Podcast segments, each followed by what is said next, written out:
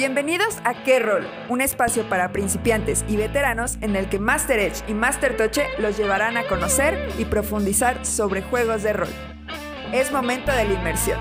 Que los dados no dejen de rodar.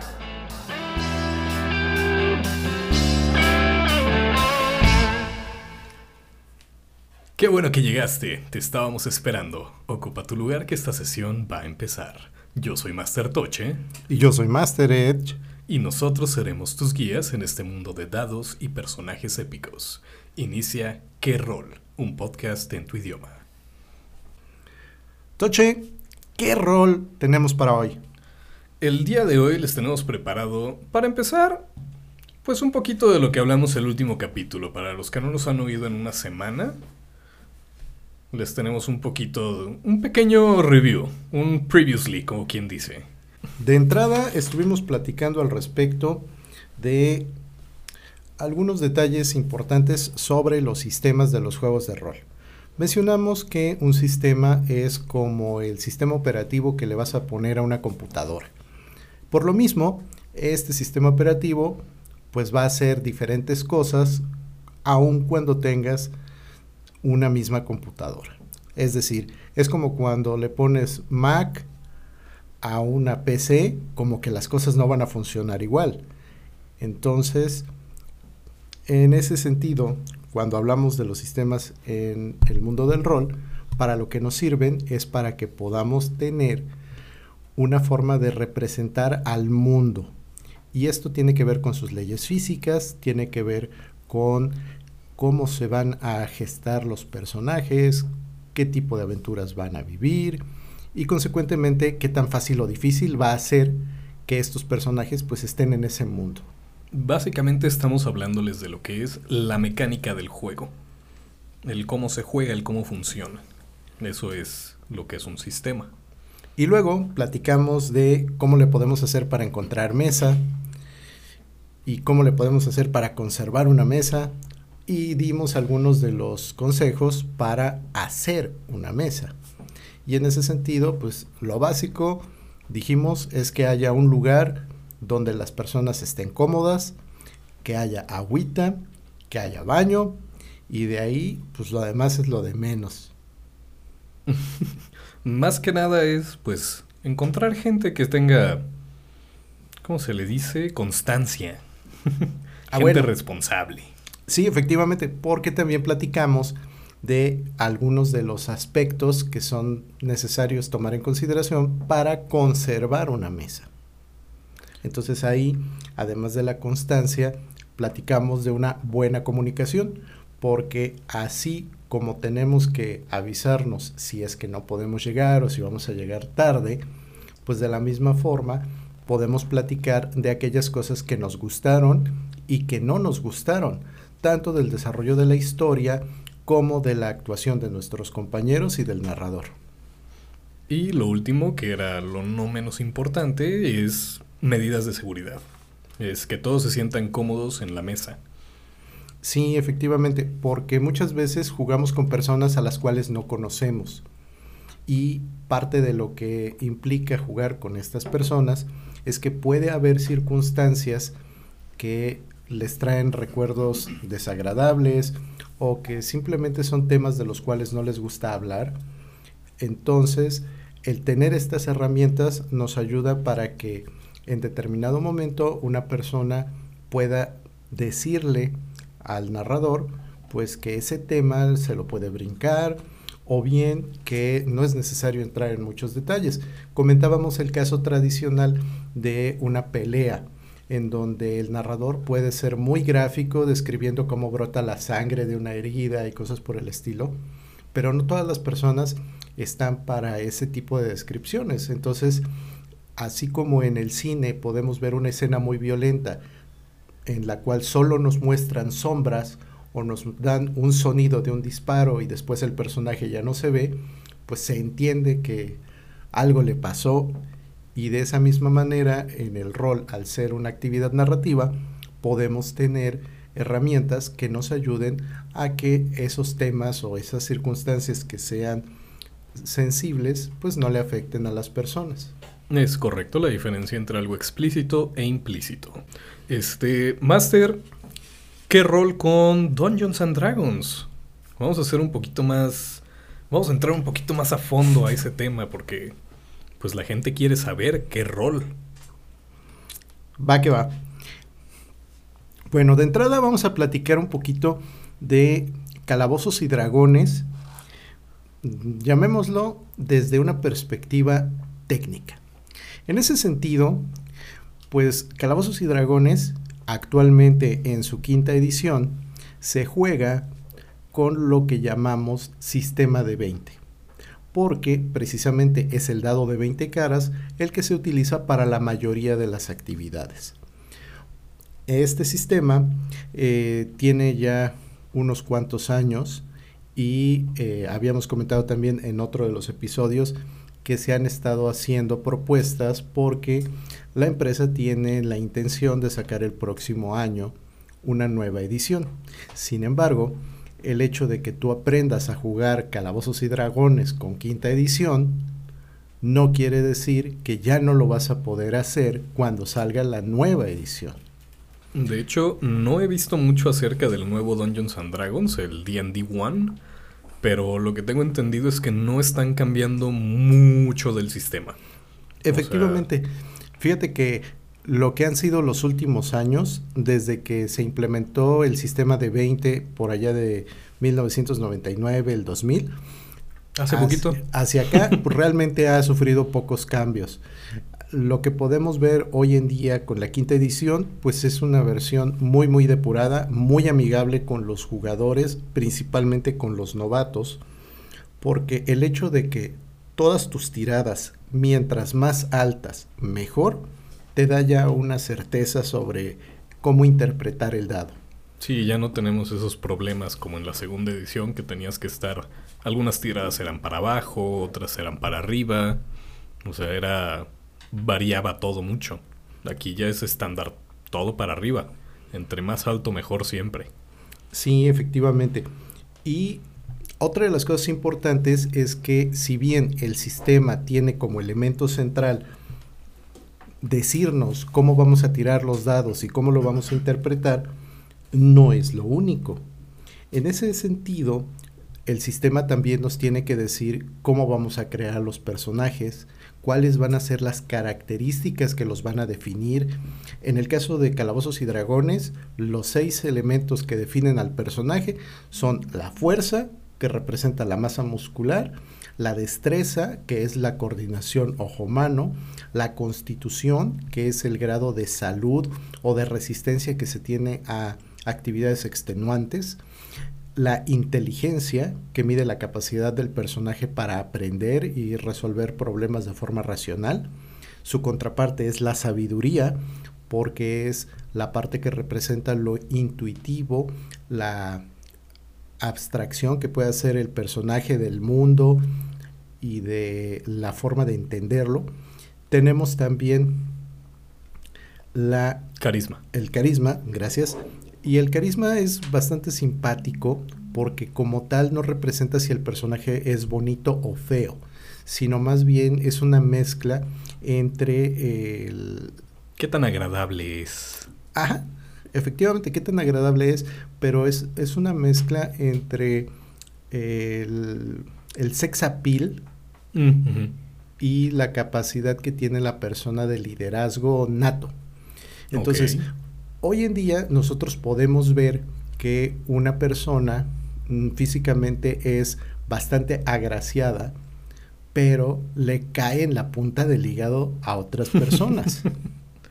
y por el contrario, vemos a algunos otros que no son tan em, candidatos de portada de revista, pero que son personas sumamente agradables. Y eso también se va a reflejar en el y eso también se va a reflejar en el juego porque son elementos que se van a traducir en mecánicas. Muy bien. Y bueno, pues esas son las mecánicas de Dungeons, básicamente. También tenemos mucha importancia en lo que son las razas, que lo iremos explicando más adelante en otros capítulos. Tenemos Así un breve encuentro sería, disculpen, un breve recuento sería humanos, enanos, elfos, etcétera. Y ahí tenemos otras clases como los mitad demonio, tiefling, los gnomos, etcétera. Vamos a profundizar más en eso en capítulo futuro para que no se queden con la duda de cuántas razas hay. También tenemos la importancia de lo que es pues las clases, que no es lo mismo que la raza. O sea, la clase de tu personaje también define cómo va a pegar, qué puede usar para pegar. Tenemos el típico mago que utiliza hechizos, tenemos paladines que traen su espada y milagros, tenemos a los bárbaros que se van a pura fuerza bruta y generalmente pues son torpes. es como el estereotipo de el bárbaro. O sea, sí también define mucho eso, ¿no? La clase. Sí, efectivamente, mira, todos los juegos de rol van a mostrarnos ciertos estereotipos. Y en términos generales, los juegos de rol nos van a reflejar cierta realidad. Desde esa perspectiva, la realidad que nos muestra Calabozos y Dragones es la de que los personajes son héroes. El sistema está hecho para que tu personaje sea el protagonista de esas películas como El Señor de los Anillos, donde se pueden caer de un caballo y no se van a morir, simplemente pues tienen algunos raspones y demás y pueden continuar la batalla hasta que ya son sus últimas energías y efectivamente llegue un momento en que ya se desvivan o no estén con nosotros. Pero en términos generales el sistema también nos va a decir cómo es el avance de estos personajes. Eh, sabemos que los juegos de rol no nada más están para que tengamos un rato de esparcimiento como cuando se narra un one shot. Algunos de los personajes pues se quedan con nosotros por meses, años, hasta que se terminen las campañas o hasta que decidamos que ya es momento de jubilarlos.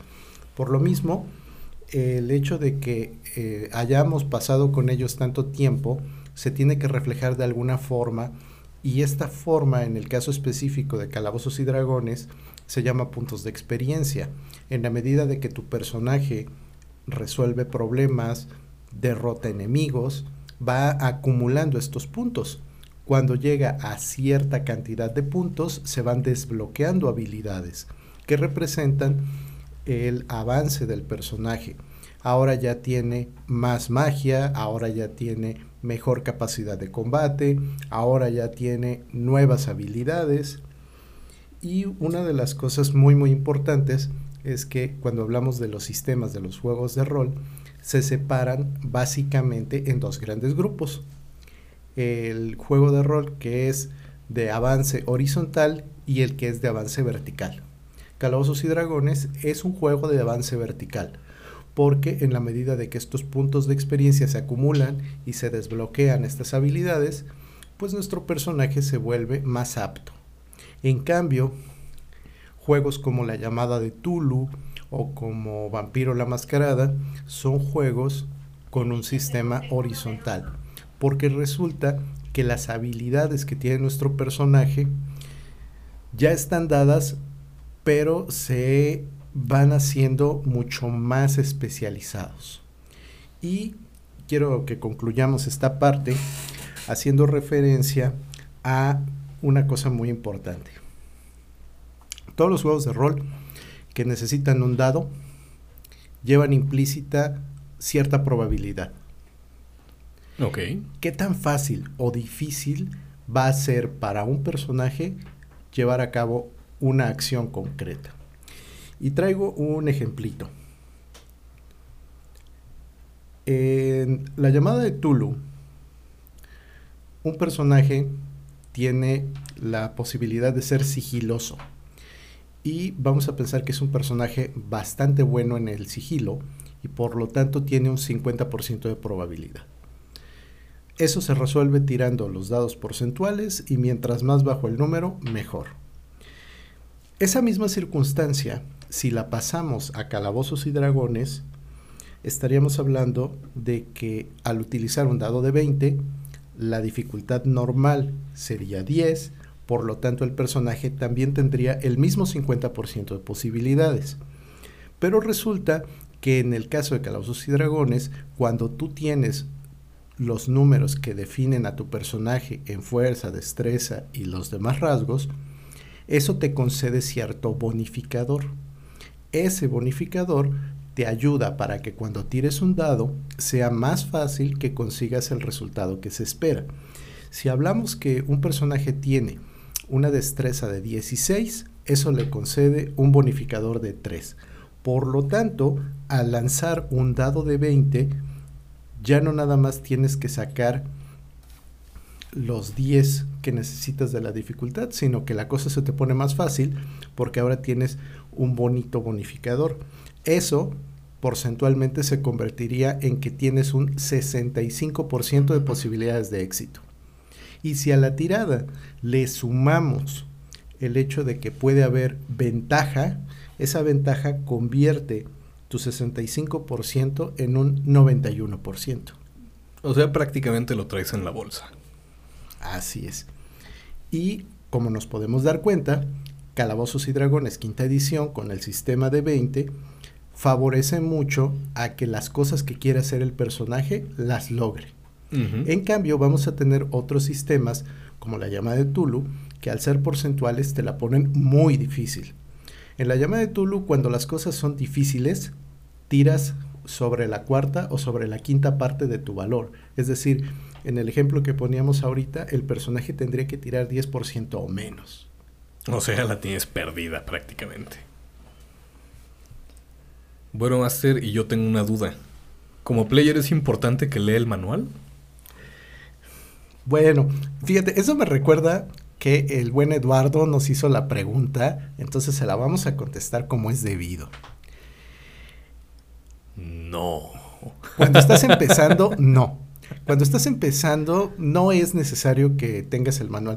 De hecho, lo comentábamos, eh, ¿qué fue? Creo que hace un par de semanas, Sí. porque eh, me acuerdo que me mencionaste a una persona que se había comprado el kit de inicio, pero pues como no tiene experiencia en juegos de rol, pues no sabía ni no qué le hacer. supo, sí, no. Se compró un kit de inicio y ahí lo tiene guardado porque no supo cómo jugarlo. Entonces, esa misma circunstancia se puede dar aún cuando tengas el manual y, y aún cuando lo tengas en español. Sí. Porque muchas veces los manuales, si bien eh, están pensados en que entiendas de qué se habla, en muchos casos presentan terminología con la que las personas no están familiarizadas. Y por lo mismo, no sabes de qué se trata cuando te dicen vas a hacer un chequeo. Que es un chequeo. Tradicionalmente es cuando el máster te pide que hagas una tirada contra alguna de tus habilidades para comprobar si lo que tu personaje está intentando hacer lo puede lograr o no. O sea que si quiero levantarme y abrir la puerta, tengo que tirar un dado. Claro que no, ahí es a donde entra uno de los criterios más importantes de los buenos narradores. Un buen narrador solamente te va a pedir tiradas cuando el resultado de lo que vas a hacer es incierto o bien cuando el resultado de la tirada le va a añadir dramatismo a la escena. Ok.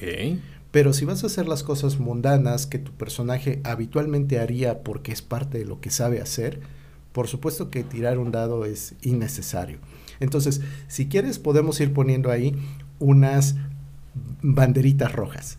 Si tu máster te pide que leas el manual, En tu primer día, banderita roja. sal de ahí. Huye mientras puedas. No, no es cierto. Si tu máster te pide... eh, ¿En qué estábamos con eso? Banderitas rojas. Si tu máster te pide que leas el manual, bandera roja. Sí, pero el otro- Si tu máster te pide tirar dado para abrir una puerta, ojo, ojo. Si la puerta está cerrada con llave, ahí sí vas a tener que tirar o juego de manos o eh, forzar cerradura, etcétera, ¿no? Para ver si logras forzar la cerradura. Pero si es una puerta común y corriente que ya abriste, no vas a tener que volver a tirar dado para abrirla porque ya la abriste, ya está abierta. No necesitas tirar un dado para caminar. Porque si no terminas jugando a los dados en lugar de jugar a rol y eso no es divertido. Estamos de acuerdo que una campaña en la que nada más te están contando una historia no es divertida y una campaña en la que nada más estás tirando dados tampoco es divertida. Entonces hay que aprender a balancear entre ambas, una buena narrativa y unas cuantas tiradas de dados. sin caer sobre una o sobre la otra. Efectivamente. Ahora, esto a lo que nos lleva también es a preguntarse entonces, bueno, ¿qué rol con los sistemas para novatos o novatos friendly? Pues casi todo es novato friendly, la verdad. Mira, no he encontrado hasta ahora, bueno, sí, sí, sí, sí, ¿sabes qué? El de The One Ring no se me hizo tan tan novato friendly. Digo, puedes tomar las cosas superficiales del juego y armarte una campañita como ya lo hice, pero realmente hacer, no sé, una campaña dedicada con esas reglas sí se me hacen como para gente que ya le sabe un poquito más, porque profundiza mucho y es para una campaña muy larga. Un buen punto. Mira, aquí para mí una de las cosas muy importantes que necesitas para que el sistema te permita involucrar a las personas es que tiene que ser atractivo. Y parte de lo atractivo lo vas a terminar haciendo tú como narrador. Entonces, vamos a darnos cuenta también de que no todas las personas somos buenas para enseñar. Una cosa es que nos hayamos leído el manual, que lo conozcamos, que sepamos las reglas, cómo implementarlas, cómo narrar, cómo todo lo que gustes. Pero de ahí a que se lo podamos explicar a una persona y que esa persona nos lo entienda, es otro cantar. Entonces, es bien, bien importante eso. Obviamente, si nosotros por naturaleza somos curiosos, nos gusta leer, cuando ya empezamos a jugar y nos dan el manual, entonces ya le agarramos más saborcito, ya empieza a tener otra forma y es bastante agradable. Pero en términos generales, lo que nos va a ayudar a que un neófito se quede enganchado con el rol. O sea, un novato. Es lo que yo digo siempre. Volarles la cabeza. Entonces. Figurativamente. Tienes que ponerles una situación, una historia que provoque la sorpresa. Tienes es muy importante que todos se sientan protagonistas de la historia en algún punto. Claro. Porque si te quedas en segundo plano y tu compañerito es el que siempre está haciendo las cosas y pues empiezas a perder el, el interés en la narra. Empiezas a decir, bueno, pues ya para qué digo algo si todo lo está haciendo este chavo. No, no, no, tú participa más y ustedes como masters, pues hay que darle el protagonismo a todos por lo menos una vez no caigan en mis errores del pasado. que sí, claro, eso también es bien importante. Muchos de nosotros pues no empezamos siendo narradores egresados de una escuela. O sea, empezamos como narradores improvisando, medio entendiendo las reglas. A veces también pues cometimos errores, algunos garrafales, algunos medianamente pasables. Qué buena idea, hay que abrir una escuela de narradores. Pues vamos a pasar al siguiente tema. ¿Qué rol con la madurez en los juegos de rol? Uy, uy, uy. Mira, ese es un tema bien interesante, sobre todo porque hay actualmente una separación que yo creo es más que nada una separación comercial y no tanto una separación, llamémosla, necesaria. Rol para adultos contra rol para niños?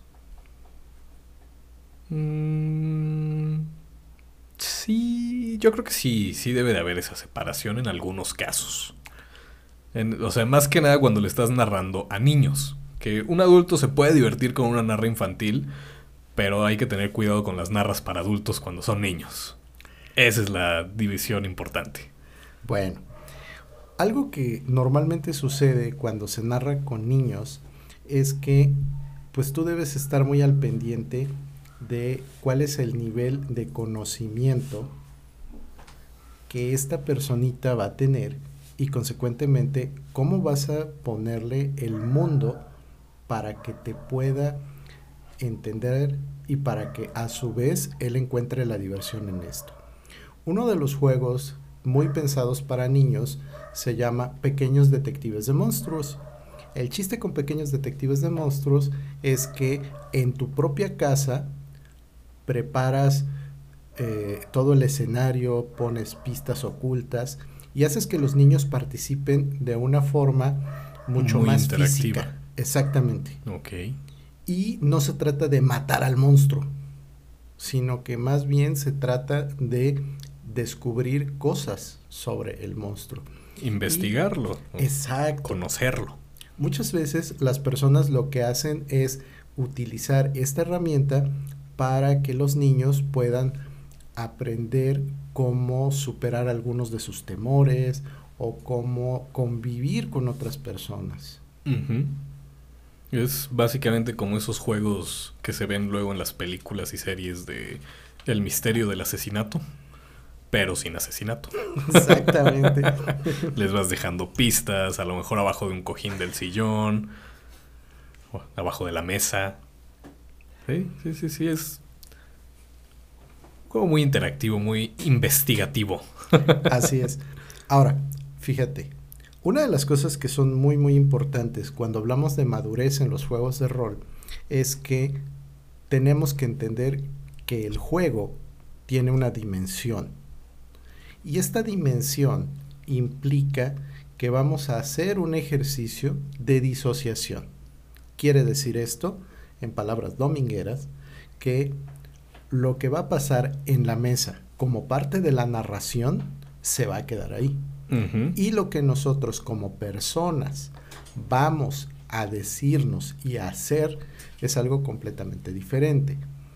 Por lo mismo, si mi personaje ataca a tu personaje, eso no quiere decir que tú cuando terminemos la narración me vas a agarrar a golpes. No, no sería bonito. Quedarías vetado de la mesa.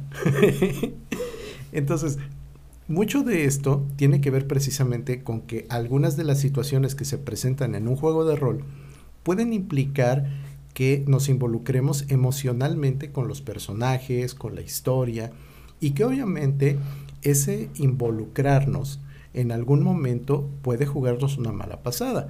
Por ejemplo, el grupo va y está combatiendo a un enemigo poderoso y se nos muere alguien.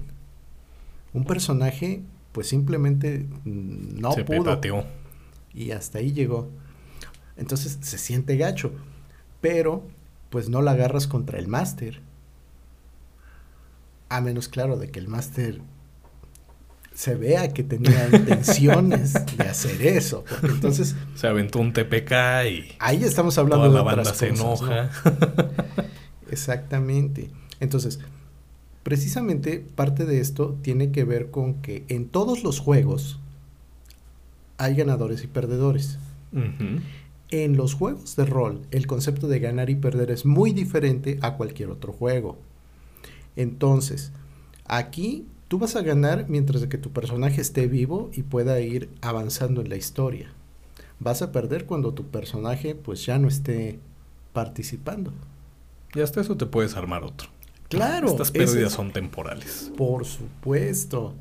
Sin embargo, la parte de la madurez no solamente viene con que hay que aceptar que los personajes son parte de una historia y que como tal viven en ese mundo de la historia, sino que este ejercicio de disociación Yo soy bueno disociando. nos tiene que servir para poner un límite. Y que entonces esos eventos que pudieron ser no tan agradables al interior de la narración no se salgan de ahí. Te pongo un caso que le sucedió a unos amigos. Estaban en una partida en línea. eh, sus personajes eran superhéroes tremendamente poderosos. Y hacia el final de la historia, el poder y las, los problemas que se generaron, Les aplicaron un Omniman. más o menos, Ok. eran, eran tan devastadoras que destruyeron el planeta. Ah, ellos solitos. Ellos solitos destruyeron el Mm. planeta. ¿Qué fue lo que Muy sucedió ahí? de ustedes, muchachos. Que con esa destrucción del planeta falleció un NPC. Al que querían mucho. Una de las jugadoras lo tenía como su eh, pareja romántica en el juego. Como su perra. ¿Qué sucedió entonces? que cuando terminó la narración, esta chica pues la agarró mal plan. Contra los demás players. Ajá. Mm. Que no la consolaba nada y llegó al grado de armar un tremendo problema. Tanto que le tuvieron que ofrecer así de, te hago tu comida favorita con tal de que ya te tranquilices. Mm. Dice, espérame, pues, ¿de qué se trata el asunto, no? Es un juego. Exacto. Sí, sí, sí, hay que aprender a separar, obviamente, el juego de la vida real. En un juego no siempre pasa lo que queremos, tanto en un videojuego que no siempre vas a ganar a la primera, como en un juego de rol, pues no tienes el control de lo que hacen los demás, o a lo mejor algún player que de esos que están nada más echando relajo va y mata a un NPC que te caía muy bien, pues ni modo, ya se murió. Sí, efectivamente. Ahora, muchos de los juegos también nos ofrecen esta posibilidad de hacer y deshacer. Pero no todos. O quizá no tienes en este caso, por ejemplo, una herramienta o un poder para regresar en el tiempo. Todavía. Ese tipo de cosas pues, pueden ayudar a que ciertas circunstancias desastrosas pues no se den. Pero pues es muy cierto que al menos en los juegos de rol tenemos que vivir con las consecuencias de nuestros actos, sean buenas o sean malas. Y les voy a contar un secreto, el máster todo lo puede y el máster todo lo sabe. Si el máster quiere no te mueres. Es un secreto de másters, no le digan a nadie. Ay, por cierto, hace rato estábamos mencionando el TPK. Eh, TPK es un acrónimo para Total Party Kill, que significa el máster se nos deschavetó y nos mató a toda la party, o sea, a todo el grupo, a todos los jugadores. Eso no se hace, masters. Eso es malo. No hagan TPKs. No es divertido. Ya nos pasó. ya, ya nos aplicaron un TPK y pues sí estuvo gacho. Sí nos quedamos todos así de, ah, chale, ¿qué pasó? bueno, yo nada más quiero hacer un, apunte para que vayamos concluyendo esta parte de la madurez en los juegos de rol. Sí. ¿Tú pensarías que esto es algo relativamente nuevo o que ya es un tema antiguo? ¿Los juegos de rol o la madurez en los juegos de rol? La madurez en los juegos de rol. Yo digo que es algo reciente. Considerando que pues, apenas están tomando ya como arte, como algo aceptado, más aceptado socialmente. Que antes era, ay no, eso es de niños, no sé qué, no sé. Eh. ¿Le di el clavo? en parte sí, porque efectivamente, siendo Calabozos y Dragones el primer juego de rol, cuando surgieron otros juegos con una temática para más maduros, específicamente te hablo a ti, Vampiro la Mascarada, parte de lo que utilizaban como promoción era si tú quieres seguir jugando como niño, pues ahí está Calabozos, pero uh. Vampiro es un juego para grandes. Y de hecho, la clasificación desde que salió Vampiro la Mascarada es 18 más. Chale. Pero aquí viene una cosa muy, muy los de Vampiro. Sí, claro. los de World of Darkness. No digo nada porque yo empecé jugando Vampiro. Se veía más edgy que Dungeons and Dragons. Bueno, espántense. El primer registro formal que se tiene de este tópico es en la revista Dragón número 41. El número salió en septiembre de 1980. ¿A su máquina? ¿Ayer? y precisamente eh, una de las reflexiones que hace la persona que escribió esta carta a, la revista, que se llama Andy Smith, tenía en ese momento 15 años. Ah, caray. Así. Y el chavito de 15 años lo que ponía en su carta era que por qué Calabozos y Dragones no puede ser un juego disfrutado por todas las edades. Fíjate, desde ese planteamiento, el tópico de niños adultos es otro cantar. O sea, el asunto es el disfrute, porque hablamos de un juego. Sí. Y también lo que este cuate apuntaba es que realmente lo que importa es la madurez y el desarrollo de la personalidad de quien está jugando. Porque pudiera ser perfectamente un sujeto de treinta y tantos años que estás estudiando un doctorado en neuro no sé qué mugre y que se te bote la canica cuando matan al NPC porque explotó el mundo. sí. Sí, la verdad sí está bastante interesante todo ese tema. Pues es algo muy importante y creo que sí hay mucho estigma todavía en cuanto a eso de ya eres un adulto, ¿por qué sigues jugando? Pues porque quiero y ahora sí me alcanza. ahora sí me alcanza para tener mi manual. Mira, ya voy a cumplir, acabo de cumplir 28, banda. acaba de ser mi cumpleaños, ahí me felicitan. Este, y apenas me pude comprar mis primeros manuales de rol, me estoy comprando dados, me estoy comprando material, ahí tengo cartas, tengo... Minis, minis para ah, Dark Souls. Estoy endeudadísimo con esas minis, pero qué bonitas minis.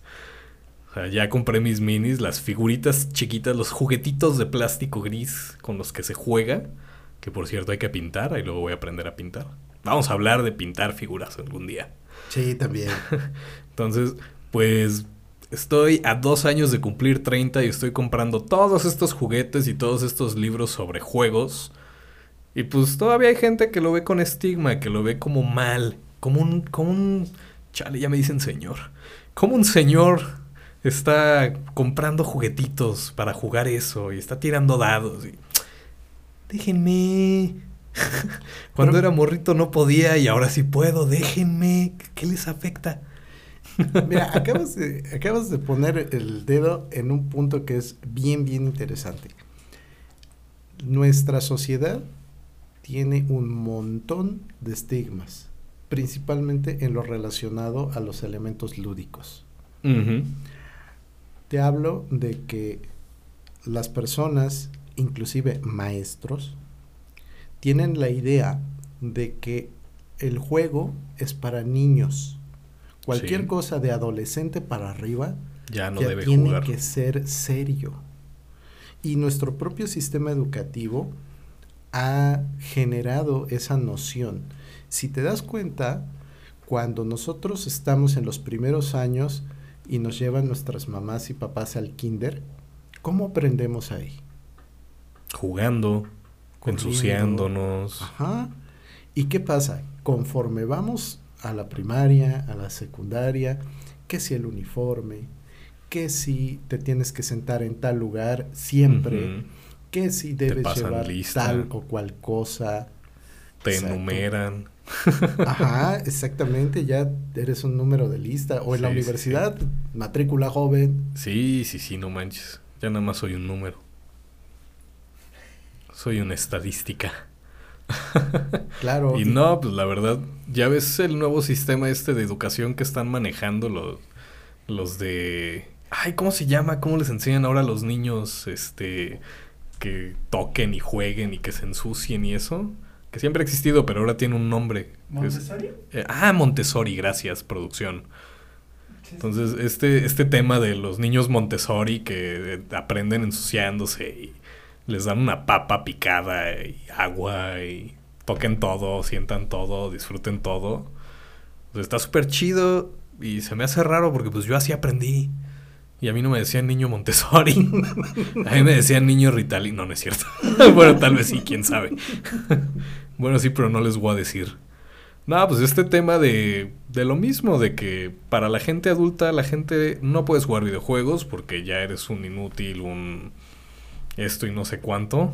No puedes jugar juegos de rol. No te puedes divertir. No te puedes. Así de fácil. Esa es la palabra. Exactamente. No te puedes divertir porque ya eres un inútil. No, banda, soy un miembro funcional de la sociedad y me divierto también. No necesito divertirme para tomar alcohol. No, espérame, era al revés. No necesito estar tomando para divertirme. Yo puedo llegar y tirar mis piedritas de colores con números y con eso me divierto como no tienen una idea. Y también para retomar algo que había mencionado hace un par de capítulos de esa narra que lleva 45 años, me voy a autocorregir, lleva 41 años, empezó en el, aquí tenía la fechita, creo que era en el 82, aquí está, y sí es en Reino Unido, que me habían comentado por ahí que no era en Reino Unido, era en Estados Unidos, pero no, sí es en Reino Unido. Es en Londres. ¿Está bien? Está muy bien. God Save the Queen. Oye, ya ahorita que hablas de Irlanda y demás, me acordé de una anécdota que viene muy, muy a colación con todo lo que estamos platicando ahorita. A ver, dale. Hace unos años, en el 2017, hubo un conversatorio nacional de rol en la Ciudad de México. Participamos ahí algunos cuantos roleros, muchos de la vieja escuela, otros nuevos, y conocimos a un buen amigo que se llama Aidan, a lo mejor no lo ubicas por el nombre, pero si te digo Juárez by Night. Ok, ah, el cómic. Bien. Bueno, pues el buen amigo Aidan tiene parentela en Irlanda. Es el del cómic, ¿verdad? El del podcast de Mago. Ok. El concilio, papá. Exactamente, el concilio. Ya me estoy regañando producción. Bueno, el chiste es que nos platicó en ese conversatorio Aidan que él fue unas vacaciones de Navidad a pasar allá con su familia. Sucede que tradicionalmente en lugares del rumbo del Reino Unido, Irlanda y similares, pues los inviernos a veces se ponen bastante feos y no te da la oportunidad más que de salir a visitar a tus vecinos de junto y de enfrente para ver si todo está bien. En este caso, Aidan, estando ahí con su parentela, empezó a tener que ocupar su tiempo libre. ¿Jugando rol? Jugando rol. Perfecto. Y entonces les empezó a poner calabozos y dragones a sus primos y a los amigos de sus primos que vivían ahí en las cercanías. Los chamaquitos, no me acuerdo exactamente qué edades, pero según mi memoria deben andar más o menos por los 12 a 14 años, una cosa así, en aquel momento, pues quedaron fascinados con el mundo del rol. Okay. Uno de esos chamaquitos fue y le contó a su papá. ¿Y cuál va siendo la sorpresa de todos? Que el papá sacó de su desván sus manuales, sus personajes, sus dados. Eh, ¡Qué bonito! ahí la familia se enteró que él era un rolero. Rolero de desván. De closet. A partir de ahí, pues obviamente empezó a jugar con sus hijos, con sus amigos y chido. Ah, qué bonita historia. esas, historias sí te hacen sentir así como que, ah, qué chido. El rol uniendo generaciones. Sí, no manches. Qué increíble, ¿no? Que, agarres gusto por algo completamente ajeno y que de repente te des cuenta de que tu papá es fan de, ¿cómo le dicen aquí? De hueso colorado. Ajá. Es fan a más no poder de eso con lo que ahora te estás identificando tanto. Y dices, no manches, qué chido. y pues Creo que hasta aquí llegamos con lo de la madurez en el rol. Efectivamente. Pues ahora viene la sección que a muchos de nuestros escuchas les encanta. Los chismes, no. ¿Qué rol con los chismes? Efectivamente. Vamos a lavadero Tira iniciativa. El día de hoy la iniciativa más alta la trae Hombre Lobo, Apocalipsis. Otra vez. Por tercera semana consecutiva vamos a hablar de Hombre Lobo. ¿Por qué?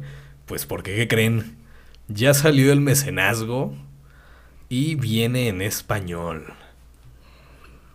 En esta ocasión, como muchos otros de los productos de Mundo de Tinieblas, la empresa española No Solo Roll es la que está coordinando el mecenazgo. ¿En qué consiste el mecenazgo? En que hay ciertos niveles de eh, dinero que las personas aportan, dependiendo de qué sea la recompensa que quieren. Los libros en digital, los libros en físico, libros en edición especial, eh, libro con pantalla del máster, libro más pantalla del máster, más dados, Paquete de dados y cartas de forma. Sí, sí. Bolsita de dados. este mecenazgo entonces se va a estar llevando desde ya hasta el día 26 de junio. Entonces, normalmente el chiste de los mecenazgos es que muchas personas aporten dinero para que el proyecto se pueda llevar a cabo. Esto, entre otras cosas, va a generar beneficios adicionales como eh, memorabilia que solamente la van a obtener las personas que participen en este mecenazgo. Y es bastante simpático tomar en consideración que eh, todo esto pues son euros y que las personas que estamos de este lado del charco, si le queremos entrar, pues no solamente tenemos que pagar eso, sino también el envío. Entonces a veces se dificulta un poquito la participación en ese tipo de mecenazgos. Pero, pues de cualquier forma, es algo que vale la pena comentar porque pues es un juego de rol de tradición. Hombre Lobo, estamos hablando de que salió en la década de los noventas. Si mal no recuerdo, fue el segundo de la serie que salió después de Vampiro la Mascarada. Y al igual que los otros libros, perdón, que los otros juegos de Mundo de Tinieblas, tuvieron su edición de 20 aniversario, y ahora pues viene la quinta edición. Y la verdad el mecenazgo, pues... El patrocinio, para no andar con palabras rimbombantes. o sea, si tú quieres ayudarles, cooperarles para la edición en español y que te den tus cositas bonitas, pues le vas a tener que perder el amor a un mínimo de 500 pesitos sin contar el envío porque el mecenazgo, el patrocinio, empieza desde 25 euros y se va hasta 1000 euros. Y pues... ¿Mil euros? ¿Y qué te dan de, recompensa? ¿Que su cara aparezca en el libro o qué? Pues mira, son escasos 19 mil pesitos, el mecenazgo más alto. Y lo que estoy viendo es que nada más hay uno de mil euros, tres de mil euros. O sea, nada más tres personas pueden aportar mil euros. Y no dice exactamente qué es lo que te van a dar por ese... No, no, le quiero dar clic ahí donde dice apoyar con mil euros, no vaya a ser que me, me quiten mis siguientes tres quincenas, cuatro o cinco quincenas, porque oye, son 19 mil pesos. Oye, qué, qué, bueno que mencionas eso. ¿Sabes qué? Vamos a tener que dedicarle un episodio a hablar de los mecenazgos, Kickstarters y cosas por el estilo, porque efectivamente hay mucho desconocimiento por parte de las personas y también hay mucho temor, sobre todo porque todo lo que tiene que ver con transacciones en vía electrónica y demás, pues sí, a veces le piensa uno. Sí, mira, yo he querido comprar en esta página de Drive-Thru RPG. Ese mero, pero como que sí me da cosilla porque hay unos que cuestan cero, cero euros, pero luego te pide el precobro para confirmar que tu tarjeta tenga fondos aunque no vayas a comprar nada o ah, no, que no, compras ah, desde cero. Ahí permíteme, ahí sí meto las manos al fuego por, por Drive, RPG. RPG. A ver. Sí, sí, sí. Muchos de los artículos que venden son generados por fans. Okay. Y hay dos modalidades. Una de ellas es que efectivamente no pagas nada y la otra es paga lo que quieras. Si no quieres pagar nada, pues no pagas nada. Normalmente con Drive-Thru RPG lo ideal es que compres con una tarjeta de crédito o bien eh, a través de PayPal. No nos patrocina Drive-Thru RPG, ¿eh? les quiero les quiero dejar eso en claro. Entonces, tú armas tu cuenta, echas los productos que quieras a tu carrito, pasas al pago y obviamente si ese pago es de cero pesos, cero dólares, cero euros, cero lo que sea, porque obviamente hay desarrolladores de juegos de rol de todo el mundo y muchos de ellos lo ponen en su moneda local. Pues no hay problema, simplemente te pues dice cero y ya después... Está suave, como quien dice. Recibes en el correo electrónico la notificación, tu orden de compra ya quedó y te mandan un link para que entres y descargues. Ok. La gran ventaja con Drive-Thru RPG es que tú tienes ahí una biblioteca. Es decir, todo lo que tú hayas comprado con ellos, te lo tienen reservado. Y cuando lo tú puedes seguir estás descargando. Claro. Y cuando tú estás revisando, te aparece, este artículo ya lo compró. Ok. Entonces, ah, mira, chido. Entonces así, Que aunque- meta mi tarjeta, dice. aunque compre yo algo ahorita y dentro de 3, 4 años vea yo, oye, esta aventura se ve interesante, pues no voy a incurrir en Volverla pagar. a comprar. Exactamente, en pagar innecesariamente. Ok, me agrada. Y pasando a otra pequeña nota, les quiero informar que tenemos un proyecto en Kickstarter que se llama Koboa. Koboa es una pequeña aventura compatible con quinta edición, como ya les habíamos mencionado, toma las reglas de Dungeons and Dragons quinta edición. Pero el chiste de este es que es una aventura, pues, sudamericana. ¿sí? Está tomando lugar en... No específicamente... No tiene un lugar específico en Sudamérica. ¿sí? Solamente está muy basado en culturas sudamericanas, como lo son las culturas peruanas, los... No me acuerdo cómo se llaman los de Machu Picchu. Los incas. Incas, muchas gracias. Incas, o sea, tiene criaturas. Tiene, tiene mucha la vibra de la película esta de Disney Encanto.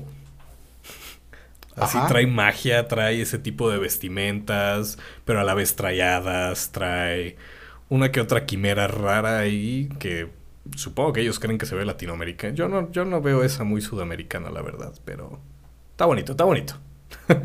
y pues este pequeño juego llamado Koboa, con K, pues salió a Kickstarter el 9 de mayo. Y en cuatro horas cumplieron su cometido y lo sobrepasaron. Entonces, esperen muy pronto Koboa, se ve bastante sabroso, lo vamos a probar y les vamos a dar un review en cuanto salga. Bueno, ya que estamos con los Kickstarters, déjenme platicarles que Mothership entregó otra de sus promesas con un nuevo PDF complementando la edición. Y también Paranoia soltó otro PDF muy agradable en lo que se conoce como la tercera edición. Entonces, si ustedes fueron felices eh, patrocinadores de estos dos juegos, pues van a tener bonitos PDFs. Bien, más cositas para la gente que ya apoyó. Así es. Y en este caso, estos dos Kickstarters, pues resultaron bastante, bastante favorecidos por la gente. Fíjate, el de Mothership recabó 1.405.569 dólares. Ok. Y el de Paranoia, la nada despreciable cantidad de 274.323 libras esterlinas. Mm, Nada mal. Efectivamente. Entonces, Pues nada más para no dejar las cifras a un lado porque ya, ya, ya me hiciste dudar cuánto había juntado Coboa. Me regresé a la página de Kickstarter y de los 10 mil dólares que estaban solicitando, juntaron 31 mil 486 dólares en tres horitas y ahí lo dejaron. O sea, se triplicaron lo que estaban solicitando y nada más tienen a 508 patrocinadores. y les quedan todavía 20 días de campaña. Por si quieren ahí entrar y participar, creo que pueden participar desde... No sé si ellos tengan niveles para su... Sí, todos tienen. Desde un dólar puedes poner. Un dólar, 15 dólares. Ok, y aquí sí me dice qué te da. Te da la copia en PDF, el libro. Oye, está bonito. Habrá Mira, eh, con pronto. 40 dólares te dan el PDF y te mandan lo que es el libro con pasta dura en portugués y bras- eh, portugués, portugués y brasileño, perdón, en portugués de Brasil dice ahí. Brasil Portuguese hardcover. Bueno, muchachos, y nada más para recalcar, este proyecto se encuentra en Kickstarter, quedan 20 días para que ustedes si quieren pues sean mecenas también. y pues creo que eso es todo. Ya no tengo nada más que decir, se me acabaron las palabras. Bueno, recordémoslo entonces a la audiencia. Nos pueden encontrar en Facebook y en Instagram como Avalon Roll. Nos pueden encontrar próximamente con nuestro Twitter, nuestro Instagram de qué roll. Y también eh, los invitamos a que continúen al pendiente de las actividades que tenemos. Vamos a estar haciendo cosas interesantes en los próximos meses. Se nos aproxima el Festival Literario Lovecraft y planeamos hacer todo un mes de relajo. Y por ahí vamos a llevar a cabo un pequeño proyectito llamado Café Rolero en los nuevos espacios auditivos de Twitter para que nos acompañen en algún momento. Síganos en Twitter y esperen a que estemos en vivo. Se van a poder, según tengo entendido, no he jugueteado mucho con esos espacios de Twitter, pero se van a poder unir a la charla, van a poder platicar en vivo con nosotros y pues que los dados no, dejen, de, rodar. Chao.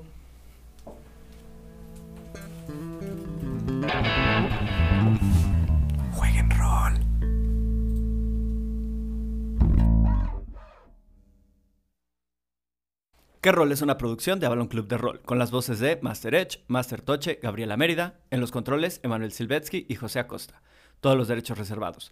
El abuso en la tirada de pifias puede ser nocivo para tu personaje.